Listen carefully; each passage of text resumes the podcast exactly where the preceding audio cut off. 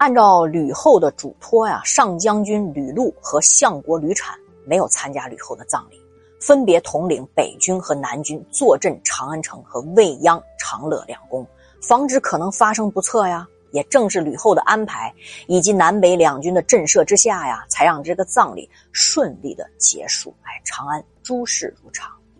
史书记载，吕雉死后，吕姓家族准备发动政变，彻底夺权啊！但他们心里又恐惧周勃、灌婴这些人，所以一直迟迟不敢行动。朱虚侯刘璋的妻子其实是吕禄的女儿，但是这个女孩啊。她心向外，她比较爱刘璋，就导致啊这个吕姓家族政变的这个阴谋，通过她呢就告诉了刘璋。刘璋得知后啊，秘密派人啊就告诉自己的哥哥齐王刘襄，就请刘襄啊来长安，哎，干嘛呢？让刘璋跟弟弟东蒙侯刘兴居啊在长安做内应，约定啊诛杀吕姓家族，想拥护刘襄继位当皇帝啊。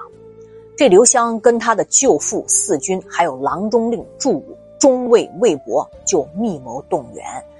这个动员当中啊，只有齐相赵平拒绝了和他们合作。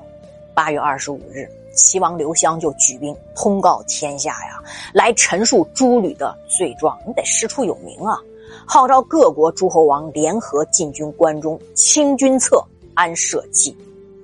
八月二十六日。刘襄打算派人诛杀齐相赵平，赵平得到消息后啊，就征调军队包围了王宫。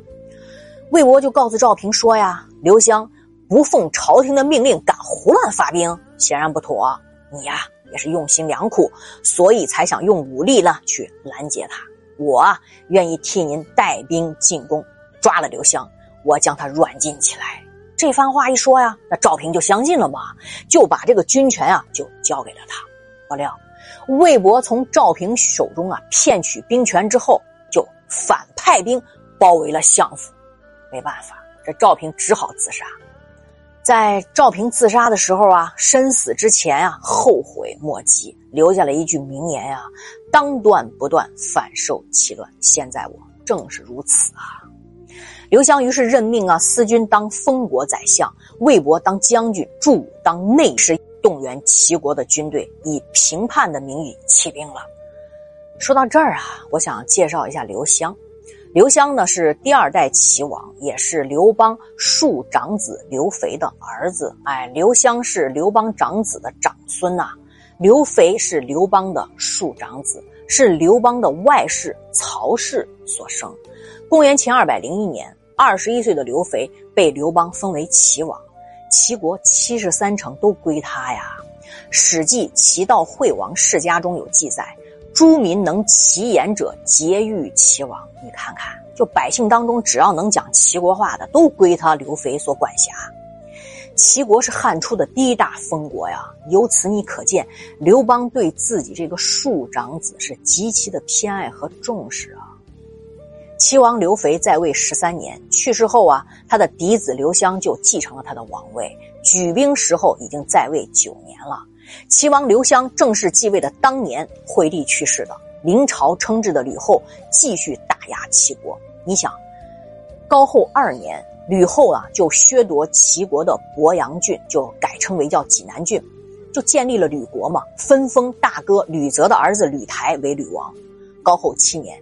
又去削夺了齐国的琅琊郡，建立琅琊国，又分给了妹妹吕须的女婿刘泽。你看三次啊，齐国的领土那是被弄的呀，就剩了一半，七个郡就变成四个郡，就剩下济北、临淄、胶西、胶东。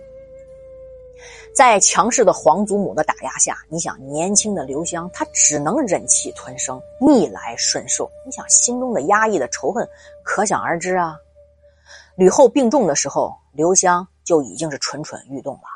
等到吕后真的去世之后，忍耐多年的刘襄熬死了吕后啊，那是长舒一口气啊。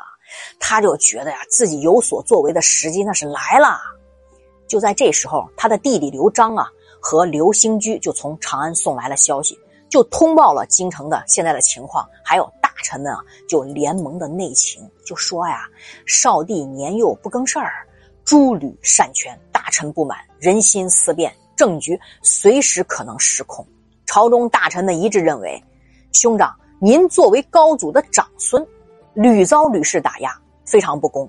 那当下如果您起兵奉高皇帝白马之盟共击非刘氏而亡者，那其他诸侯国一定会起兵响应的，大臣们也一定会闻风依从。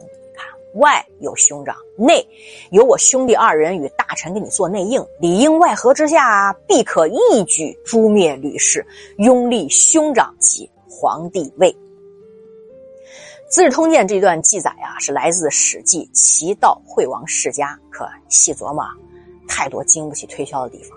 究竟是哪些经不起推敲、有破绽了呢？你听出来了吗？见证历史又一场惊涛骇浪的故事啊，太精彩了！我明天分解。今天呢，就到这里吧。